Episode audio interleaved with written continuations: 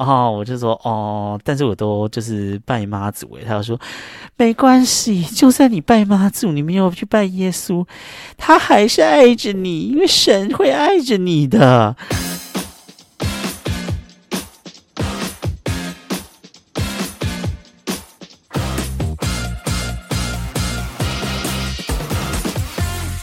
欢迎收听纽约怀特大叔日志。大家好，我是怀特大叔。今天呢是我的 podcast 第二季的第二集。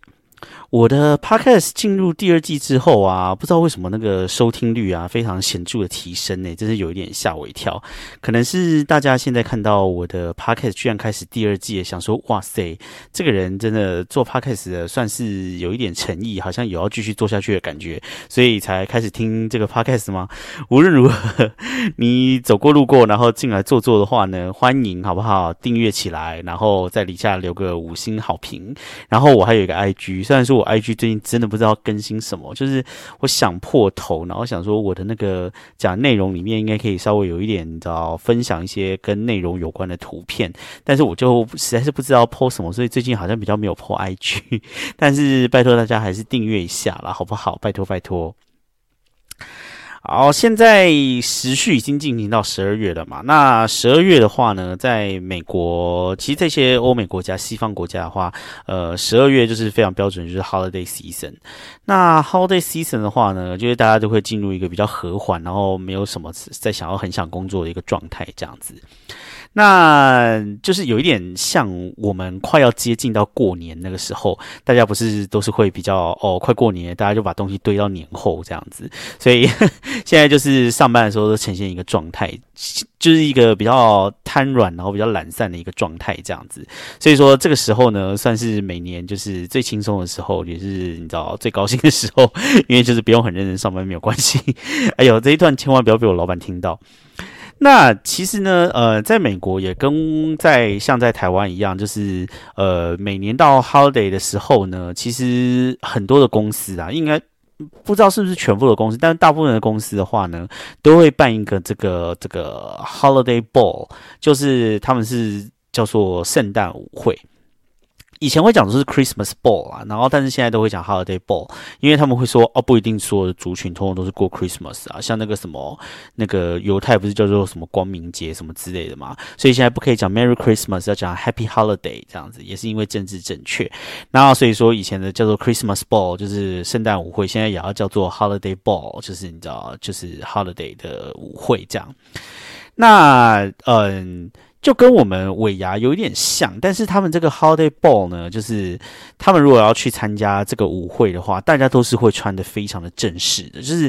你知道，真的就是所有男生都一定会穿西装，然后女生一定会穿礼服。那当然不是说会穿那一种，你知道拖到后面有一个三十公尺长，好像要走红毯的那种礼服，好像不是这样。但是至少都会穿一个小洋装还是什么之类的，然后大家都会去做头发、化妆啊什么之类。然后在里面的话呢，可能就。就是呃，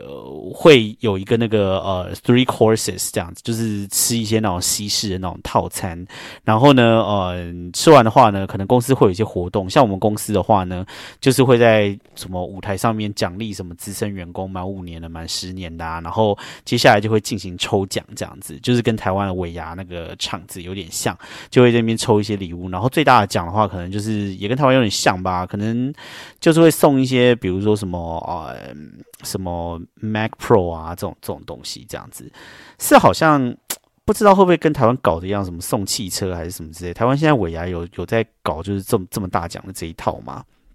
我是不知道啦，但是呢，嗯，就是呃，大家就是抽奖啊，然后可能旁边就会举行一些小活动啊，比如说呃，会有一些什么俄罗斯轮盘让大家赌一赌什么之类的这样子。然后呢，嗯，大家吃完饭以后呢，就会在这边，然后就会放音乐，然后大家就在里面喝酒跳舞，然后是绝对会有一个 open bar 让大家拿酒这样子，然后就在里面跳舞。我跟你讲，美国人他们就是很喜欢跳舞，不管是什么时候都一定要跳舞。比如说在那个婚礼的时候，大家吃完饭也要跳舞，然后在任何的这些这种 holiday ball 什么舞会就是要跳舞。也是啊，他们都已经叫做 ball，那 ball 就是舞会嘛，那舞会就是要跳舞嘛，反正他们就很爱跳舞，就是对了。他们就是你知道，很喜欢你知道，就是 dance, dine, have a vista，这样就是他们吃饭，然后呃喝酒，然后跳舞，然后就是 have a good time 这样子。嗯，因为大叔我本人呢，就是呃不太喜欢跳舞啦，然后。然后呢，我也没有非常的喜欢，就是在那边跟人家喝酒，然后在那边 have fun 这样子，就是我就觉得有点无聊。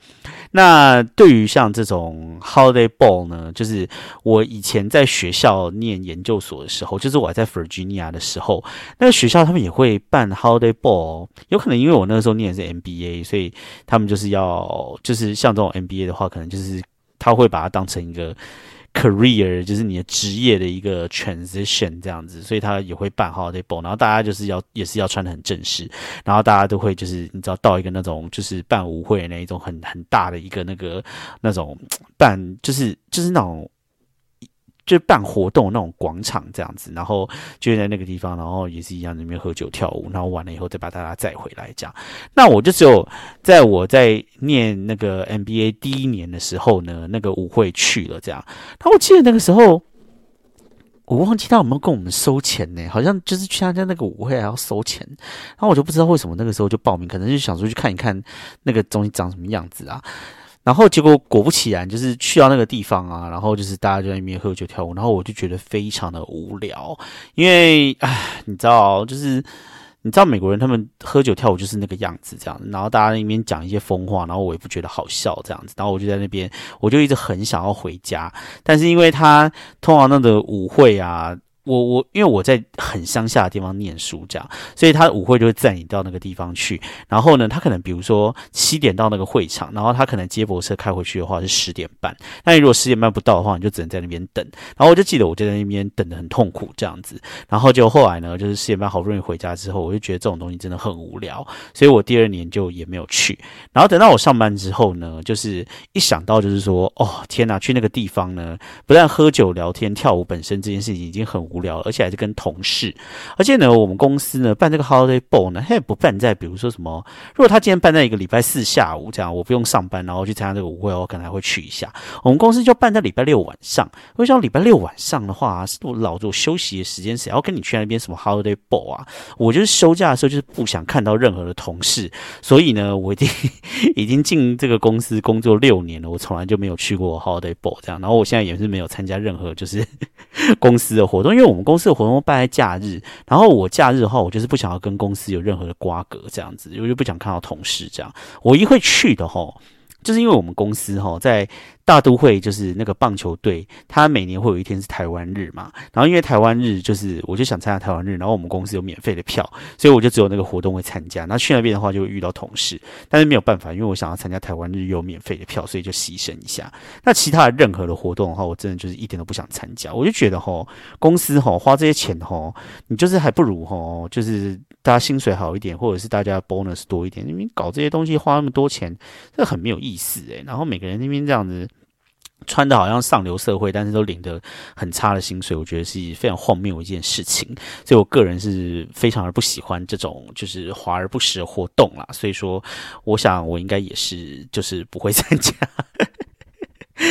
Anyway，好啦，我个人就是你知道，就是不太吃这一套这样子。唉，而且我跟你讲，就是我我之前也有分享过，就是说在台湾我也很讨厌尾牙，而且以前我在台湾的时候，就尾牙的时候，就是有被逼着要上台，就是你知道。就弄一些什么表演活动还是什么之类，所以我以前也是非常讨厌尾牙这个活动。这样，反正我基本上对于这种就是要用自己的私人时间参加公司的任何的活动的事情，我都觉得非常的烦。但在台湾尾牙还比较好，是因为哈，就是台湾尾牙可能还会抽一些钱，就是有现金这样子。但在这个地方呢，就是大家很不喜欢，就是直接送红包或者送现金。我我跟你讲，如果他今天哈，我就是去那个 holiday ball 啊，一进场的话。每人先发两百块美金，然后我跟你讲，我就去，因为我这个人就是很 cheap，这样他发两百块的美金就可以就是买通我这样。反正我去那边呢，就拿两百块美金，然后吃吃饭，我也可以自己走啊，对不对？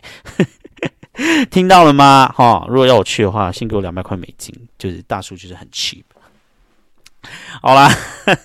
抱怨了一下，就是有关这种就是 Holiday Ball 的一个这个传统。不过呢，如果就是有机会可以来美国或是西方国家工作的话呢，还是可以去看一下啦。因为那个 Holiday Ball 呢，通常就是公司都会稍微砸一点比较多一点钱这样子，然后让大家可以在那个地方吃啊喝啊。虽然说公司提供的吃喝对大叔我来讲是一点吸引力没有，I don't care，就是公司有没有给我们吃喝。但是或许有一些人对于公司给吃喝这件事情其实是蛮喜欢的，这样子说不定你会 enjoy 这样的活动，只是我个人一点都没有感觉咯。好啦，跟大家分享一下，就是美国的公司在就是呃十二月 holiday season 的时候会做的事情。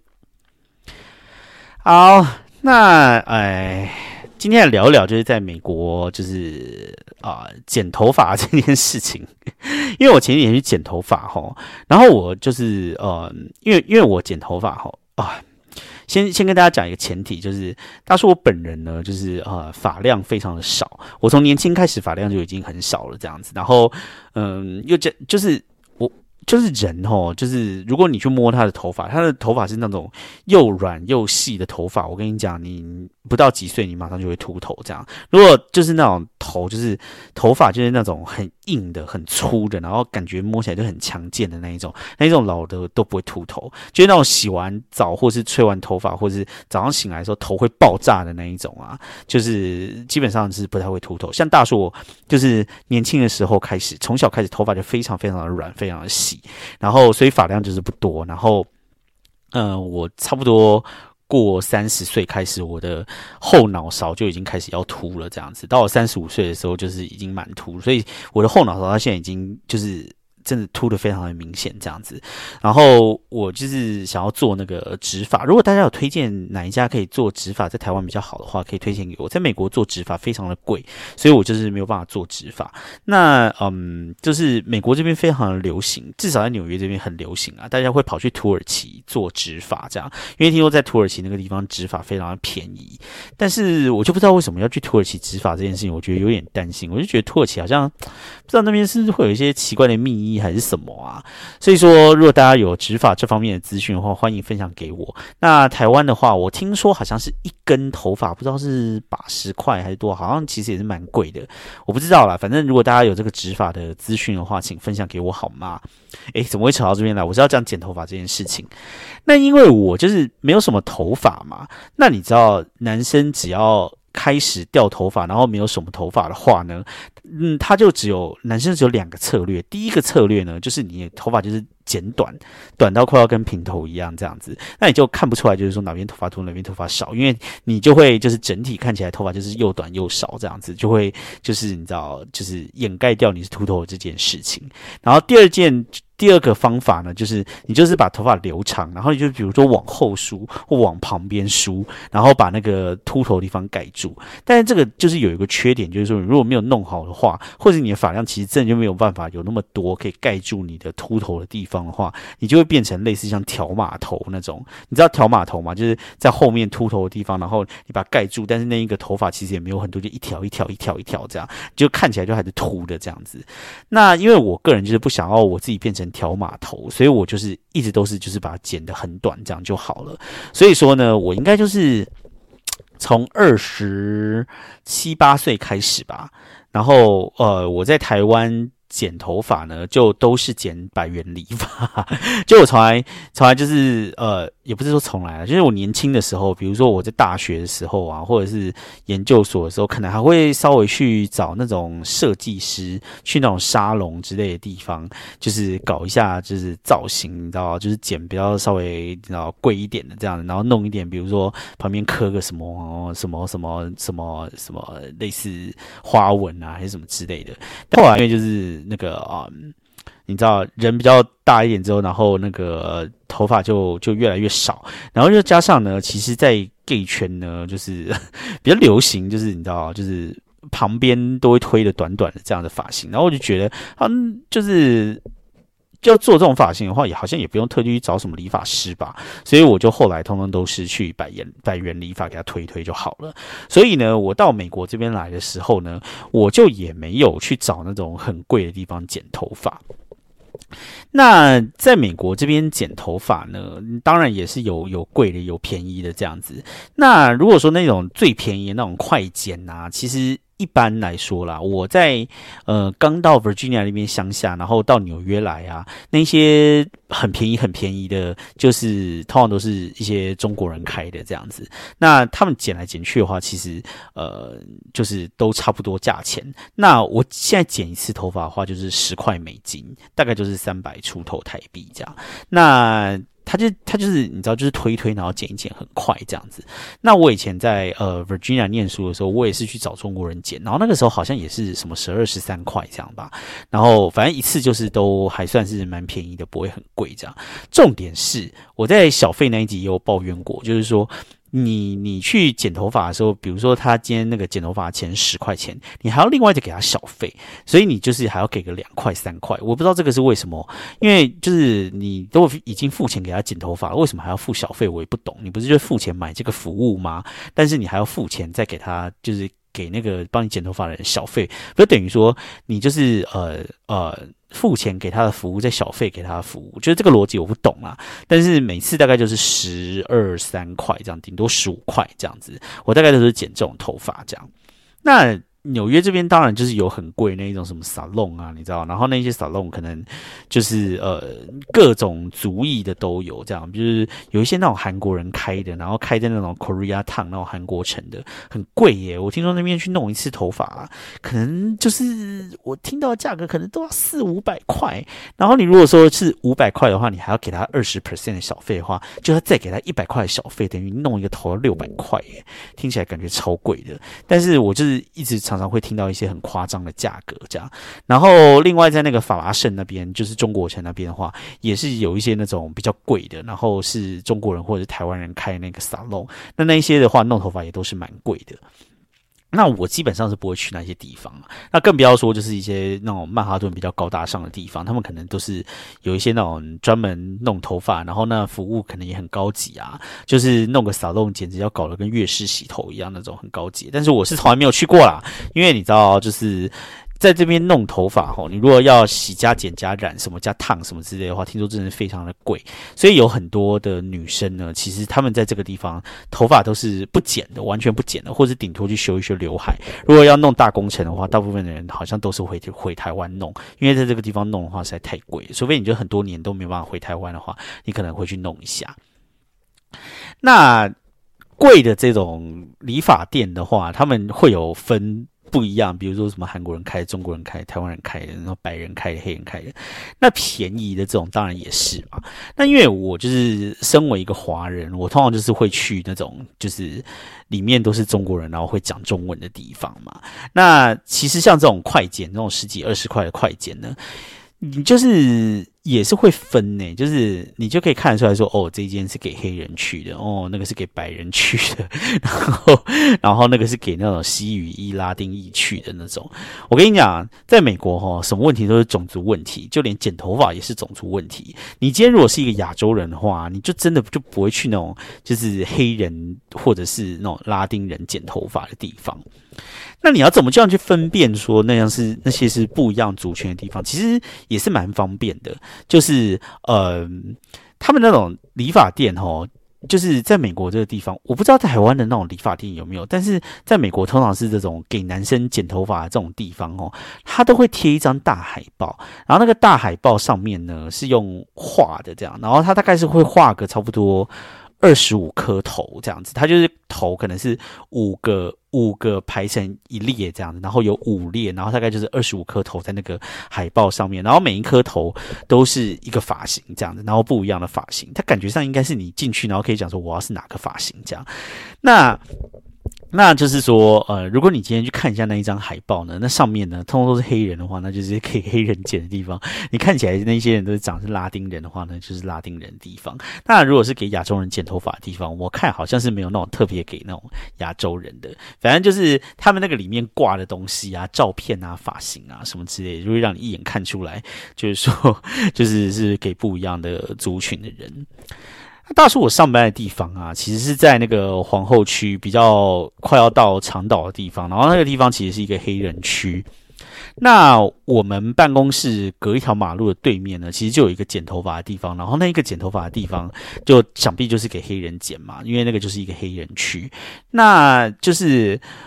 我我就是经过的时候，我都会就是研究一下那上面，就是你知道那那一颗那那一张就是都是。一颗一颗头的那个海报，然后我每次研究的时候，我都会觉得很想笑，因为我就觉得，就是他们上面每一颗头好像感觉上都是平头，然后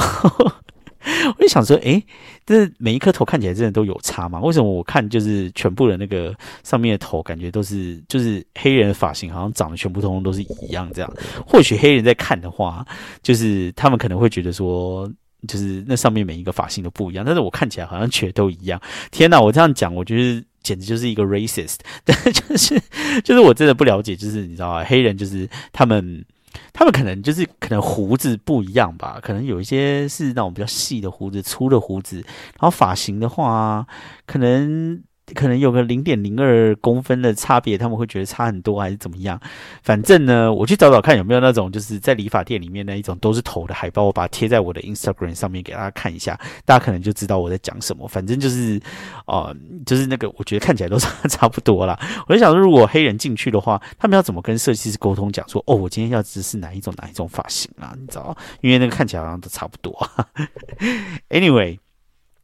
所以说呢，呃，我剪头发的话，当然就是去那种，就是那种你知道中国人开的那种，然后就会跟他讲说，哦，旁边剪短一点，然后上面修一下，这样子，就是跟我在台湾剪那个啊百元理发，就是完全是一模一样的招数，这样子。因为既然就是也没有什么头发，所以就是啊，反正就是随便推一下、撸一下就可以了，这样子。我也有想过说要自己弄啦，但是我。哇，我实在是觉得要自己自己推自己的头发，感觉很很可怕，所以我到现在就是每隔一个月，就是再去再去给他推一下，再去给他推一下，这样子，在美国剪头发的话，大概就是这样解决了。那如果说是你是比如说喜欢爱美漂亮的话，我是知道有我有看一些那种在纽约 YouTuber 啊，他们好像就是如果是台湾人的话，很多人会到法拉盛那个地方去剪，就是会讲中文的，可能那样子会比较好沟通吧。因为就是如果你去那种就是白人或黑人剪的地方啊，感觉上就是说。会有一点不好沟通。我记得我那个时候就是在 Virginia 乡下念书的时候，那边有一间里面就是都有一些中国人在那边剪的，我会去那边剪。但有一次呢，就是我有一个同学，然后他的女朋友说是在那个当地那个呃的那个那个那个理发的地方工作这样。然后因为我跟那个同学感情不错哦，那个同学是一个 A B C，然后他们。他们是一对拉子情侣这样，然后因为你知道，就是大叔是 gay 嘛，然后在学校里面，你知道 gay 跟拉子就会交朋友这样，然后又加上他是一个 A B C，然后是是是台湾人，他爸是台湾人，所以他是那个 Taiwanese American 这样子，然后所以我就跟他感情不错，然后就是有一次我就想说，好啊，那就给他女朋友剪一下，他女朋友是一个那个那个就是就是一个美国的白人这样，然后就我就给他去剪，结果剪完以后啊，我就觉得哦。就旁边推推就这样子而已，为什么我可以剪出来这么不好看？我希望我的朋友不要听这集，但是我就想说，哎，是因为他不会剪亚洲人的头吗？我想说，我这么简单，不就是也就是。就是旁边推上去，然后上面稍微修一下而已。为什么会这么的不好看呢？有过那一次经验之后啊，我就想说，真的就是你知道，亚洲人就是只会剪亚洲人的头，黑人就是会剪黑人的头，白人会剪白人的头，拉丁人会剪拉丁人的头。你想要跨跨就是其他的族群要剪别人的头，好像就不是这么容易耶。所以说呢，如果就是到国外去剪头发的时候呢，我觉得你就是如果要走进就是呃跟你不一样族群的人开的理发店要进去的话。你可能就是可以呃，以着就是你知道新鲜尝试的心情。可是如果说你走进去跟你不一样族群的人的话呢，可能今你今天期待的跟你出来的结果会不一样。说不定他就把你剪成一个拉丁猛男的头发。这样其实听起来好像也是还不错啦。但是，呃，你如果要去国外的话，就是你可以试试，这样说不定呢，你就是 剪完以后，他就帮你把你就是你知道剪成一个你知道就是俏丽的一个小黑妞啊。我又在做一些奇怪的，就是你知道就是 racist 发言，希望大家就是不要太就是在意。觉得好可怕哦！一大堆危险发言，为什么聊个剪头发也可以危险发言啊？真是太可怕了。好，那最后来跟大家分享一下，就是我在这边剪头发的时候曾经遇到的怪事。这样，呃，第一个怪事就是是我还在 Virginia 那边念书的时候。那在 Virginia 那边念书的时候，其实你一般到那种就是中国人开的那一种理发店里面去的话，他可能就会有三四个人都是可以剪头发这样。那你就是呃，你你去的话，他就。他就是你先到就可以先剪这样，但你如果特别想要指定给谁剪的话，你就可以等你想要给他剪的那个人这样。那我那个时候就是刚开始的时候，我都不知道嘛，就是说不知道谁剪的比较好，或者比较喜欢谁剪这样。所以说刚开始的时候，就是我就让他照轮这样。我后来有一个比较喜欢的那个理发师会给他剪，那就是但是刚开始的时候都不知道，所以进去的时候，我第一次去那一间理发店剪的时候呢，帮我剪的人呢就是一个大妈。结果呢，后来剪剪，剪剪，然后我就想说，嗯，我那我那时候到底是谁先开始聊天的？我已经忘记了。反正我们最后就开始聊天，反正就聊一聊，聊一聊。然后他就突然开始问我说：“我信什么宗教？”这样，然后我就跟他讲说：“哦，我们那边都是拜那个妈祖。”然后他就说：“啊，是啊，嗯啊，你们沿海那边信妈祖的多。”然后我就说哦，对呀，我们那个福建来的，所以我们就是都是拜妈祖。然后 which is true，就是你知道，因为大叔我本人就是在我我的我的老家就是在妈祖庙对面，所以我妈祖庙是从小拜到大这样子，所以我是非常信妈祖的这样。然后呢，结果呢，然后他就说哦，妈祖妈祖，然后讲一讲，他就说，但是呢，啊啊，那个妈祖呢都不是真的神，妈祖也是人。然后他就说，嗯。其实他们都是人，他们都不是神。那呃，真的神呢，就只有耶稣是神。然后我就想说，我靠。我只是在这个地方剪头发而已啊，怎么会就是遇到一个就是传教的大妈呢？我想说，好像苗头有点不对这样子，然后我就觉得好可怕这样。但是你知道，因为我的头现在就在他手上，正在剪头发，所以我也不好就是你知道，就是做出一个什么反应。我就说哦，笑一笑就说哦，是哦，然后 他就继续一直讲，然后他就说啊。嗯，妈祖也是，呃，妈祖也是人，你也是人，大家都是人，只有耶稣是神，而且耶稣都爱着你们。然后他就说啊，他都爱着你们，只是只是你们都不知道而已。然后我心里就想说，哦，我是不知道耶稣有没有爱我啊，但是我想妈祖应该很爱我，因为我一直拜他这样子，但是我就不敢讲出来。然后他就说啊，他都在爱着你，其实你也不你不知道而已。他就说。妈祖都爱所有的人，所以妈呃不是妈祖了，耶稣都爱所有的人，所以耶稣也爱你，耶稣也爱妈祖，因为妈祖是个人。然后想说。我觉得妈祖是神呐，谁跟你妈祖是人呐？天呐，妈祖在我心里的地位很高，好不好？但是我因为你知道，我就是你知道，就是剃刀边缘，他的剪刀跟那个那个那个剃刀就在我的那个脸旁边那边噜噜噜噜噜，我就想说，我在这个地方就是不好跟他回嘴，我就想说，哦，我就说哦，但是我都就是拜妈祖诶，他就说没关系，就算你拜妈祖，你没有去拜耶稣，他还是爱着你，因为神会爱着你的。我想说好烦。哦，天哪！而且他就越讲越起劲这样子，然后我原本想说，啊，我的头旁边就撸一撸就可以结束了，但是越讲越起劲，然后他就你知道，就是慢慢慢剪，慢慢剪，一边讲说神都很爱你，神都爱着你这样子，然后我就觉得我坐在那个地方呢，剪头发，我就是渐感就是煎熬这样子，我就觉得哦。可不可以不要再讲了？我真的是没有 ready，就是我今天要来 来剪头发的时候要被大传教这样子。然后结果后来呢，剪完以后呢，我就赶快付钱，然后赶快你知道，就是以百米的速度，然后落荒而逃。我想说，天哪，你知道传教真的无所不在。想不到我今天呢，就是在这个地方剪个头发呢，也要被他传教这样。后来呢，我去的时候呢，我就是有特意的避开他，然后没有让他剪头发。后来我就发现有另外一个男生，他剪的是蛮好的这样。然后就是呃，我就让他剪。虽说，虽然说呢，我后来就是跟那个男生的那个理发师聊一聊之后呢，发现呢，其实他也是信基督教的，因为他就是会会讲说，就是我就问他说，哦，他平常在那边干嘛什么之类的这样子，他就说，哦，我他平常都会什么念圣经什么之类的，但是他就是没有像那个东北的大妈一样，就是你知道趁人之危，在我的头还在他掌握上的时候，他就是死命跟我传教这样，所以我还是会让，我就是有让他继续剪这样，直到我离开。那个 Virginia 之前，我都一直后来是给那个男生的理发师，他叫做 David 这样子。哎，讲一讲还觉得有点怀念呢。但是哎，离 Virginia 还是太远了，所以我觉得不知道就是这辈子还会不会再回去那个地方让 David 剪个头发呢？好，这个就是第一个这个有关剪头发的小故事。那第二个小故事呢，就是呢，我来纽约之后呢，呃，其实我都一直住在这个 Elmhurst，就是艾姆赫斯特这个附近。之前好像有讲过。那 Elmhurst 这边呢，就是属于一个还算是蛮多华人聚集，但是大家不会讲说这边是一个中国城的地方啦。那就是因为这个地方就是蛮多华人，所以这个地方其实就是那些中国人。开的剪头发的店也有好几家，那呃也也是一样嘛，就是刚开始的时候你就会试个几家，试个几试个几次，这样这一家剪一剪，那一家剪一剪，那一家剪一剪，然后到最后再决定就是说你比较喜欢哪一家，然后会去哪一家剪。那我一刚开始的时候呢，我就是试了其中一家，然后结果那家是在一个二楼这样，然后我就走上去剪头发这样，然后那一次剪头发呢是一个男的这样，我我那一次给他剪完之后，我就再也没有看过他了，我也不知道为什么，但是我就想说，这没有看过他也好，因为他真的很很没有礼貌，他是怎么样没有礼貌，你知道，就是他剪头发的时候，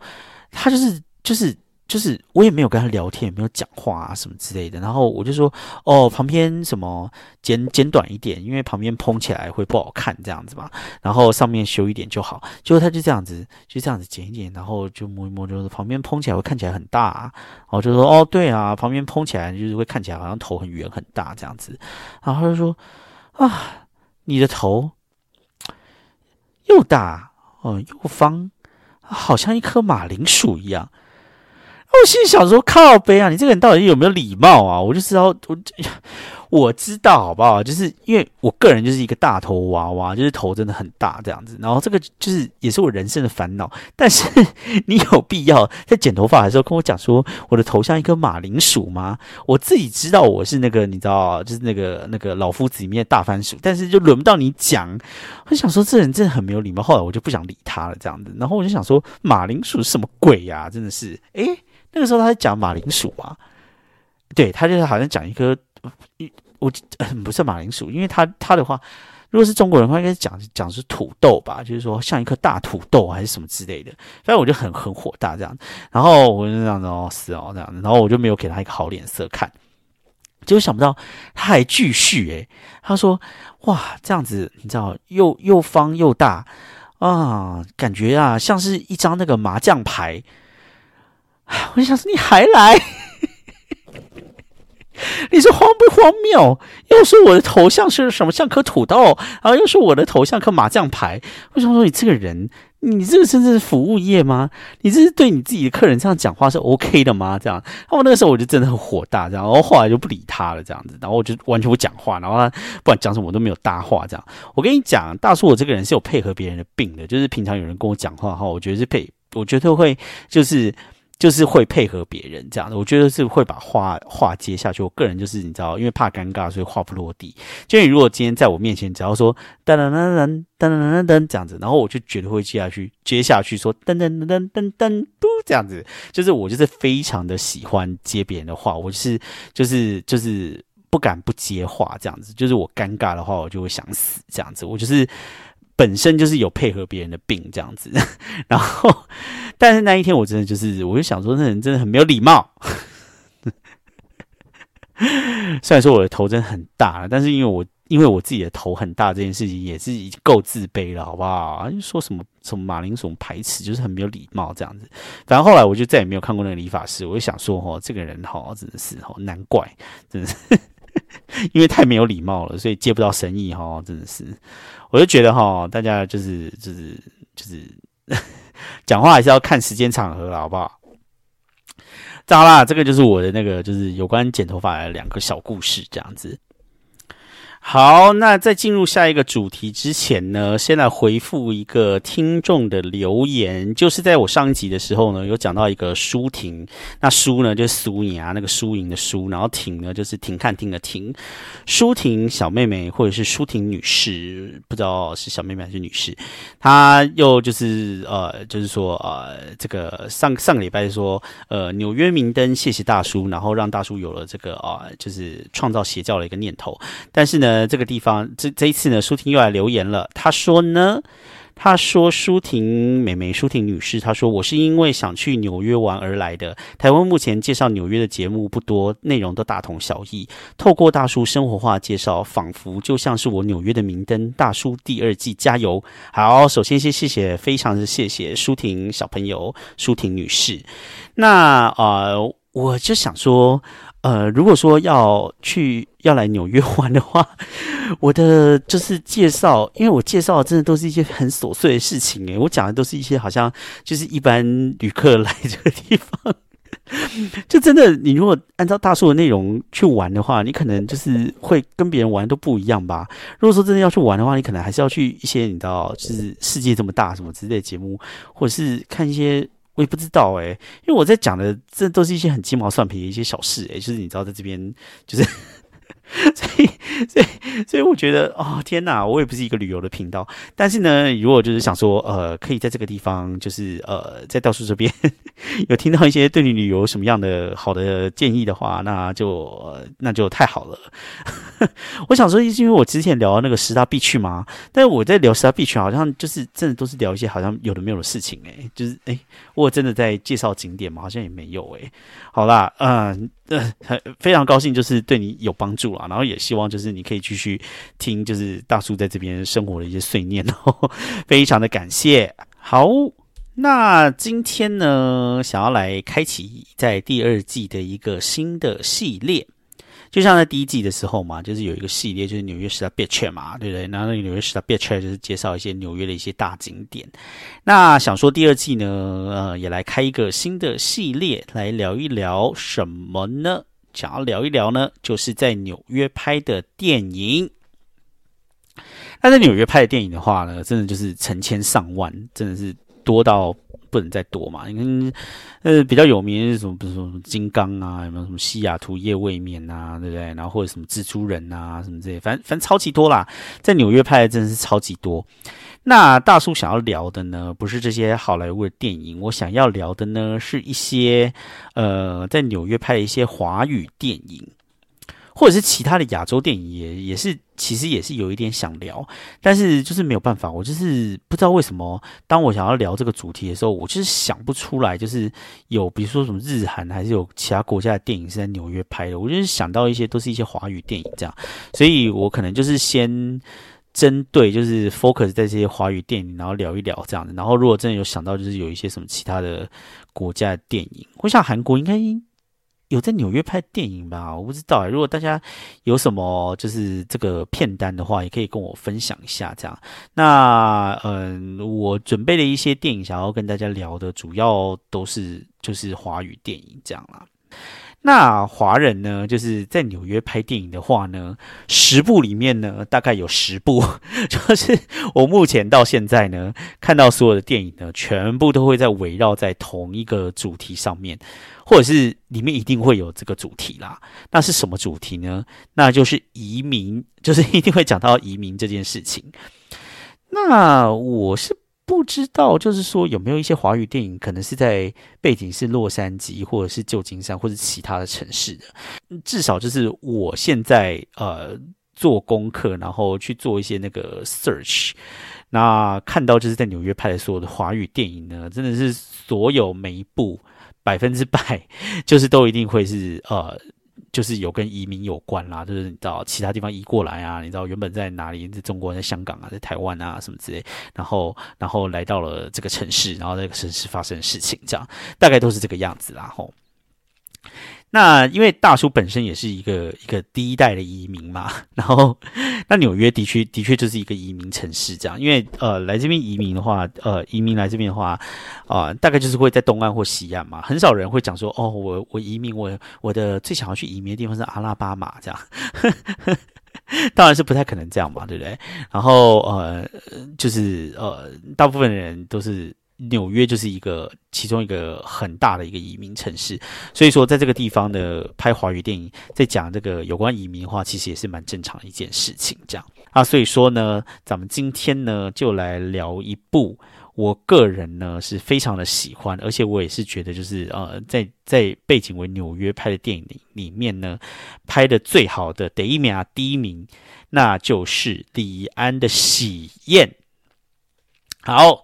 不知道大家有没有看过李安的《喜宴》哦？如果是大叔这个年纪，就是四十岁。如果你是有超过三十岁，哎，超过三十岁的话，就是一九九二年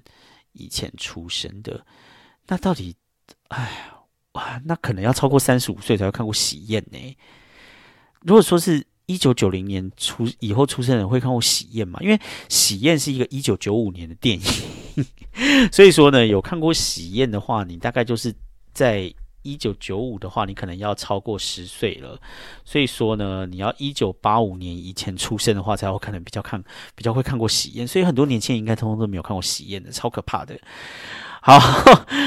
突然突然觉得有点哀伤，觉得人生时间过得很快。那以下的五分钟就是要报了一下喜宴的剧情。这样，如果你没有看过喜宴，但是你还是想要看喜宴的话呢，你可以先跳过以下的这五分钟。那如果说你就是想要听一下喜宴的剧情再去看的话，那你也可以听一下这以下这五分钟。好，那先来介绍一下喜宴主要的演员。那喜宴的男女主角呢是赵文轩跟金素梅。那年轻一点的小朋友可能已经不知道赵文轩是谁了，但是赵文轩在拍喜宴的时候，我的天呐，盛世美颜呢，真是长得有够帅，真的很帅。现在就是回去看，就真的觉得哦，赵文轩在里面帅爆。然后呢，金素梅呢，现在大家一定会觉得应该是一个这个立法委员，但是呢，以前呢，金素梅是一个呃演戏然后唱歌的这样子。现在小朋友真的应该已经不知道金素梅以前是一个演戏的吧？反正那个女主角是金素梅啊。然后呢，呃呃，还有两个配角呢，是郎雄跟归亚蕾。小朋友真的知道郎雄跟归亚蕾是谁吗？自己讲自己觉得有点嘴软。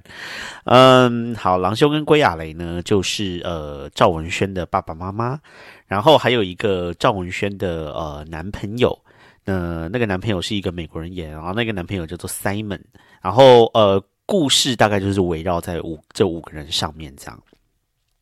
那故事的剧情呢，大概就是赵文轩在美国嘛，然后呃，她就跟她男朋友住在一起，但是她当然就是瞒着她家人这样。然后赵文轩就是学历很高，什么有两个 PhD 啊，然后呃工作很好这样。然后呢，金素梅呢是一个很穷的艺术家，然后在美国，然后跟赵文轩租房子，但是都付不出房租，然后呢也没有绿卡，没有身份，然后在美国已经快要被遣返了这样。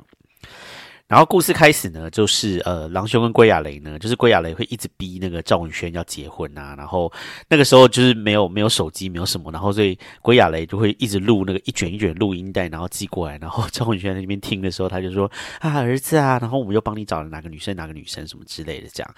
后来呢，呃，就是因为就就一直被逼嘛，然后呃，那个赵文轩的呃男朋友就是那个 Simon 就提议就说啊，既然你那个租客那个金素梅没有身份，要不然你们两个就。假结婚，这样金素梅就可以拿绿卡，然后你又可以跟你爸妈交代这样子。就后来他们就决定要这么做，然后就把郎酒跟归来就是请来美国，然后办了一场就是非常非常传统的喜宴。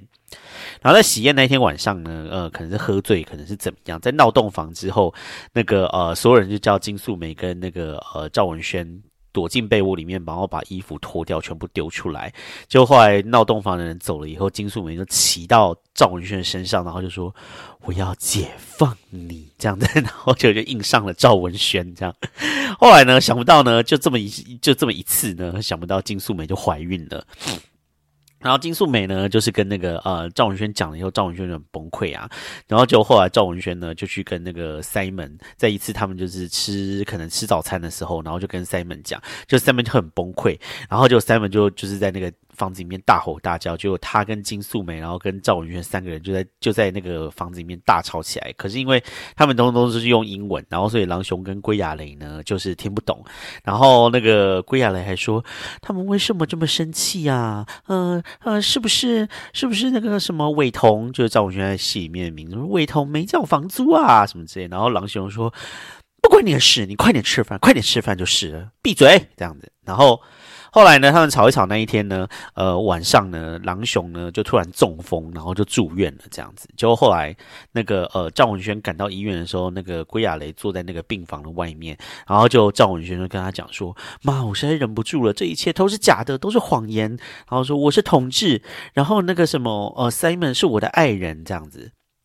就在那个医院里面，然后就跟归亚雷大出轨这样子，然后就归亚雷就说啊，怎么会这样？怎么会这样？然后什么？你那个时候不是跟哪个女生很好吗？你那个时候不是跟哪个女生很好吗？什么之类的？然后就说你千万别跟你爸说啊，你爸都中风，然后之前还心脏病，他承受不了的。这样，所以他们就决定呢，就是要那个，就是那个瞒着狼熊这样。后来狼熊就是轻微中风嘛，然后就出院了这样。然后因为那个呃，Simon 就是那个赵文轩的男朋友，是一个那个物理治疗师，所以他都会陪着狼熊每天去散步。然后呢，后来呢，就是他们就是在讨论呐，然后金素梅就说他要要把小孩子拿掉这样子。就他们要出去的时候，因为归亚雷已经知道了嘛，所以归亚雷还就是跟他们跟他们，就是他们出去的时候，归亚雷就说你们去哪这样，然后他们就说我们要出去买点东西逛逛，然后归亚雷说我跟你们去什么，我拿个包包，我跟你们去。哦，你们一定要等我，你们要等一定要等我，然后就归亚雷就拿去跑去拿包包的时候，他们就车子发动就走了，然后归亚雷就整个人好像就是像崩溃一样坐在地上，因为他们知道他就知道说他们要去拿小孩了，这样子。想不到后来呢，他们去就是开到开要快要开到医院的时候呢，那个金素梅就说我很想要吃一个汉堡，这样。那个那个赵文轩就跟他讲说，你可不可以吃快点啊？现在已经两点了，医院快关了。然后就金素梅就说，我现在可是在喂我的孩子呢，然后我要让我的孩子健康的长大。然后就赵文轩问他说，你你小孩子不拿啦？然后金素梅就说。就说我就不拿了，然后就说你如果就是想要帮忙的话，你就帮我租个公寓，然后我不收钱的，然后不想帮忙的话你就走开。这样，结果赵文轩最后就说我要当爸爸了，所以去就最后就决定他们要把小孩子生下来。然后回家的时候呢，他们就跟那个 Simon 问 Simon 说可不可以就是当小孩子的另外一个爸爸这样子，然后三个人就就算是和解了这样。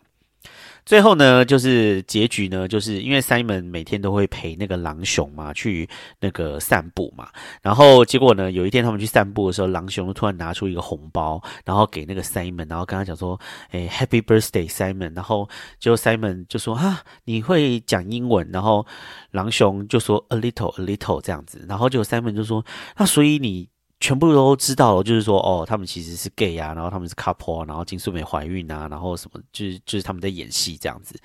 结果呢，狼熊呢就说，就说了一句话，就是演的真的很好，他就说，I watch, I hear，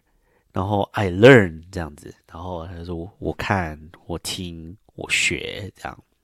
然后就 Simon 就说：“哦，天哪！”然后他就他就说：“那个伟彤就是那个赵文轩，知道这些事情的话，他一定会很惊讶。”然后狼熊就说：“呃呃，secret you and me，secret you and me，就说哦，这是我们两个的秘密，不要讲这样子。”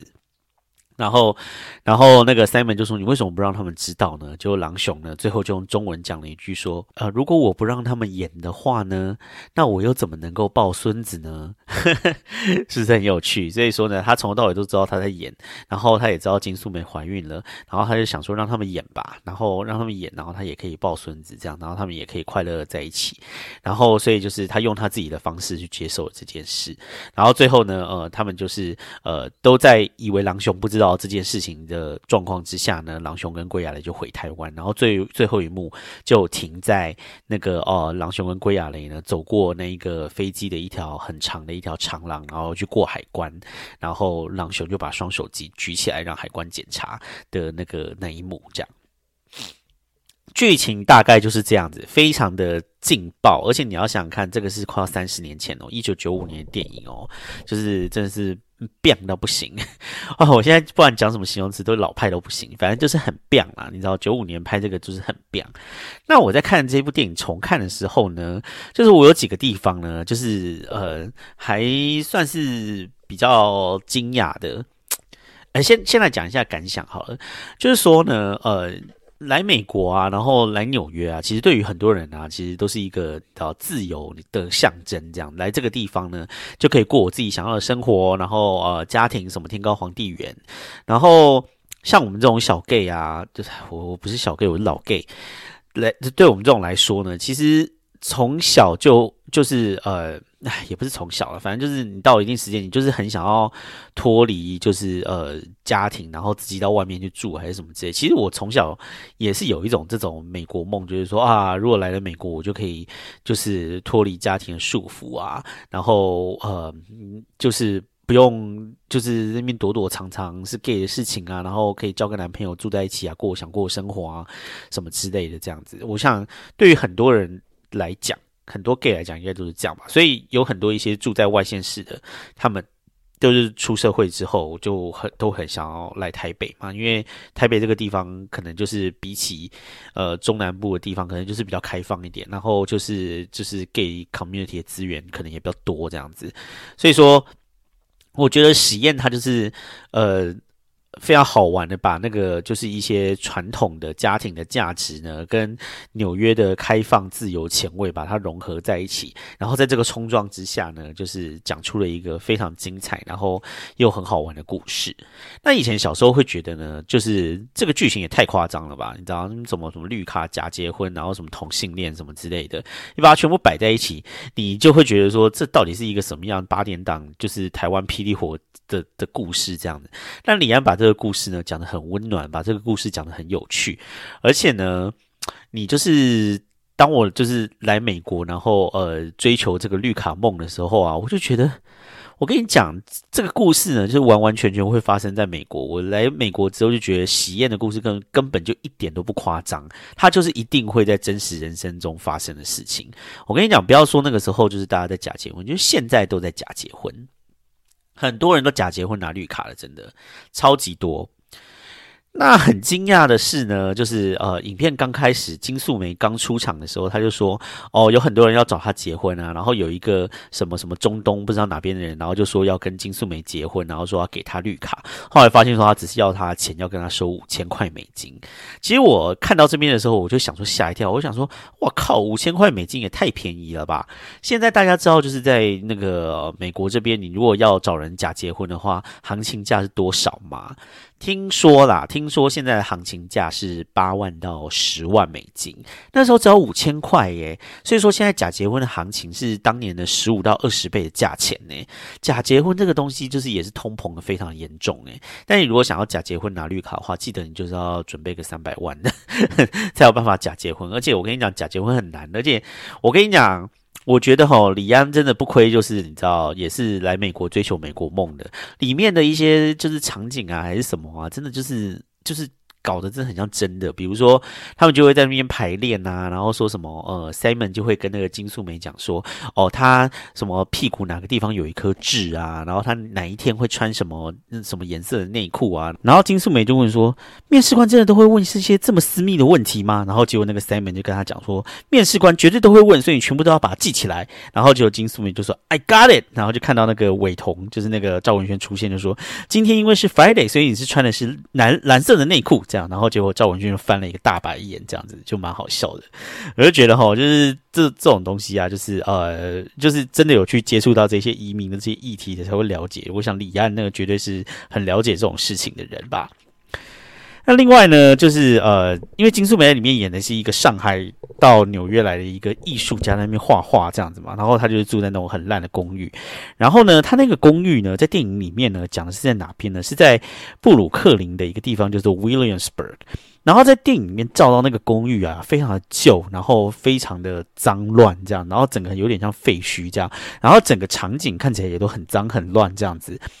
但是我那个时候我就想说很惊讶，我就想说哇，原来一九九五年的 Williamsburg 看起来是这个样子。因为呢，现在 Williamsburg 真的就是哦，绝对是纽约数一数二时尚的地方。我跟你讲啊，Will Williamsburg 现在就是充斥着各式各样，你知道文青啊，然后你知道雅痞呀，就是反正现在 Williamsburg 就是一个非常高大上的地方啦。就是因为在曼哈顿上面，可能就有一些就是呃住不起曼哈顿的人，就会往布鲁克林移嘛，所以布鲁克林那个地方就是有一些经济水准的就越来越多，然后有一些经济水准越来越多的人之后，那个地方当地的一些商业啊、什么建设啊，也会就会慢慢的起来，然后就会越来越贵。所以现在 Williams 就整个就是变得超贵的。我以前呢有一个同事，然后他家里非常的有钱，他也就是才二十就刚毕业，可能二十五六岁，然后我们公司的薪水有多低，我也是。知道这样子，但是他就他就住在 Williamsburg，然后后来我才知道啊，他在那个地方就是住那个一房一厅的一个小公寓，然后那个一房一厅的那个那个房租在那边呢，居然是四千块美金诶。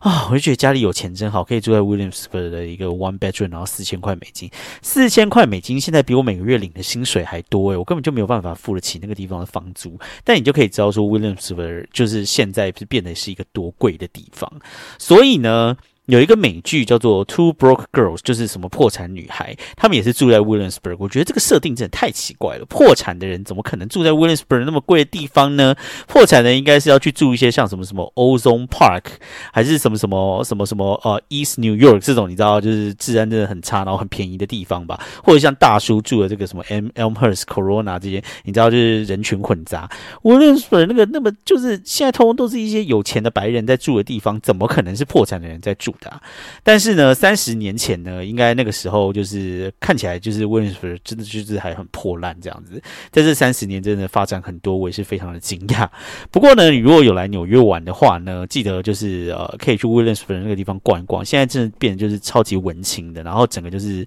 街道啊什么，反正就是。弄很高级就是啊，大叔平常是不敢到那边去，因为像我这种就是很中下阶层，然后非常市井的人，到那个地方就会觉得全身浑身不自在这样，所以我还是就是待在一个比较有草根气息皇后区。但是我想，就是如果你来纽约玩的话，记得可以到布鲁克林去逛一逛，那尤其是像 Williamsburg 那附近这样。我想我在。好几期以前也有讲过嘛，其实布鲁克林现在已经没有治安很差，有很多布鲁克林的地方，就是甚至比曼哈顿都还要贵，然后现在已经是一个非常高级的地方了。这样，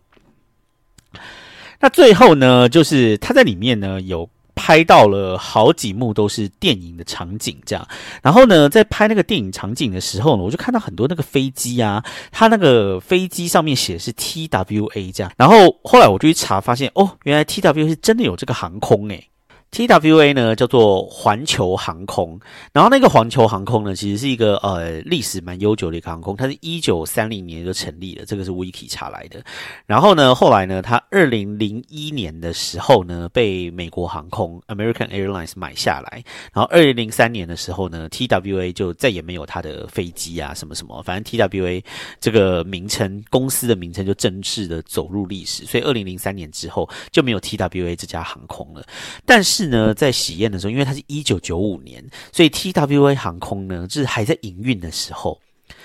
那对我来讲，TWA 是什么呢？我来纽约是二零一七年来的嘛，然后后来我知道 TWA 就是说，我只知道它是 JFK，就是甘乃迪的国际机场里面一个那个废弃的航厦改成的饭店。然后他那个饭店就叫做 TWA Hotel 这样子，我只知道它是一个旧的废弃的航厦，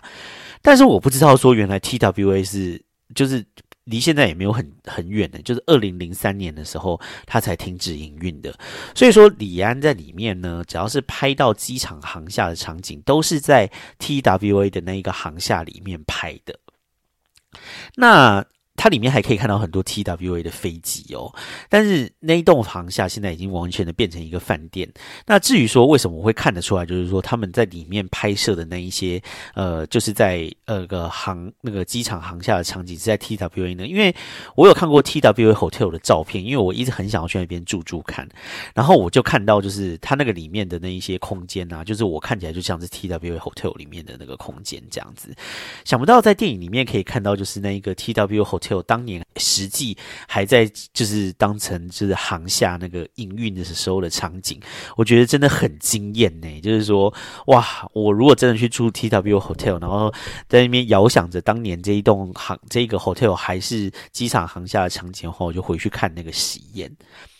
那。那个喜宴呢，就是最后一幕，就是狼熊跟龟亚雷他们就走过一个长长的一条长廊，然后那一条长廊呢就铺的红色的地毯，然后走过去之后，然后让海关的人员检验的那一幕呢，那个现在也成为了 TWA Hotel 的一个特色。然后那个那个 TWA Hotel 呢，就是很多的照片你都可以看到里面啊，地毯都是铺红色的，因为 T TWA 就它的那个标志的颜色就是红色，所以它整栋航厦里面呢，就是地毯都是铺红色，那个长廊的地毯也是铺红色的这样子。然后那个长廊其实是大家去那个 T W Hotel 都会在那边拍照，这样想不到当年呢，在李安的喜宴的电影里面呢，也把那一个长廊呢选成了他电影里面的场景，成为他那一个经典的电影里面的最后一幕。我看了真的是觉得很兴奋呢，我就觉得我一定要找时间去 T W A Hotel 去住一下，然后感受一下当年那个 T W A Hotel 就是还是 T W A Airline 就是还在营运的时候那个时代的那个场景，这样子一定会有一种很复古，然后但是。呃，又又会觉得有一种很新鲜的感觉，这样。好，这个就是喜宴，我看了以后的一些感想。那喜宴呢，嗯，他就是那个时候真的是获奖无数，而且他那个时候最厉害的就是他是一九九五年的柏林影展的金熊奖的得主。我跟你讲，柏林影展就是他跟坎城影展还有威尼斯影展并称世界三大影展嘛，所以说就是能够拿到柏林影展金熊奖，真的是非常厉害，真的是世界等级的。那就是当年也是有拿金马奖嘛，也是拿。拿了很多奖这样子，然后我觉得绝对是非常值得一看，而且那个电影啊，就是我现在就是他一九九五年嘛，现在快三十年以后来看呢，那电影真的就是感觉也是毫不过时诶，你知道，就是。真的觉得非常的好看，然后呢，还有一个就是呃，电影里面的小惊喜，就是李安他自己本人呢，其实在喜宴里面呢有客串的一个小角色，因为呢，在就是呃，他们两个在结婚，在那个喜宴的时候，然后那个喜宴就是呃一桌一桌圆桌嘛，然后其实就跟台湾喜宴差不多，就是大家就在里面很疯狂的喝酒啊，然后敬酒的时候，大家就会说什么，你如果什么不喝的话，就就是呃不给我面子啊什么之类的，然后大家在那边什么捧花啊，然后很疯狂。那边玩一些游戏呀，然后什么叫叫叫什么新郎跟新娘什么蒙起眼来，什么什么亲看看谁是你老公这种，然后结果那个那个那个时候就有一幕李安客串的一幕呢，就是说有一个美国人就讲说，Oh my God, they are so crazy，然后结果李安就凑过去，然后用英文讲说呢，这个就是呢什么中国五千年性压抑下面的结结果。就说因为性压抑五千年，所以现在的人就是才会这么的疯狂。那李安自己就是本人就是出现的时候，然后我看来就说哇，原来李安自己有有客串了一脚啊。以前看的时候没有发现，但是因为现在就是李安的脸大家都认得嘛，然后所以就是发现就是李安那个时候李安真的好年轻哦，你知道，就头发也是很多，然后头发好黑哦，这样，因为他在拍那个时候可能也才三四十岁吧，像今年那个金马奖李安出现的时候啊，他今年已经好像七十岁了，看起来真的好老哦。好啦，一些小小的一些彩蛋。好，那今天呢，那个喜宴大概就聊到这个地方。不知道大家对于就是聊电影这个事情，觉得喜不喜欢呢？那就是影评有很多啦，我会尽量就是就是，呃，就是想说一个就是我。可能会比较多，就是说，哦，我在里面看到了什么电影场景啊，或者在里面看到了一些我可以就是你知道有一些呃感觉的地方这样子，要不然其他人的影评可能会讲的都都比我好很多吧，因为听其他影评就可以。我只是想说，就是说，哦，你知道有一种就是看电影，然后去看一下我现在生活的地方，在电影里面。以前啦，尤其像这种老电影的，呃，以前是长什么样子，会觉得有的时候会觉得特别有趣，分享给大家喽，希望大家会喜欢。好，那今天的节目就大概到这个地方喽。那一个新的系列，希望大家会喜欢。如果有任何的批评指教啊，或者任何意见的话呢，希望大家都可以留言给我。那如果还没有追踪我的 IG 啊，或者是我的 Podcast 的话，麻烦赶快追踪起来。我的 IG 的链接都在下方。那嗯，就是呃那个 Apple Podcast，麻烦就是五星好评。然后如果觉得这个节目不错的话呢，也欢迎推荐给你身边的朋友，让大家一起来听大叔的节目喽。那这个礼拜的 Podcast 就大概到这个地。方喽。谢谢你的收听，那希望大家下个礼拜都有一个美好的一周，我们就下个礼拜再见喽，拜拜。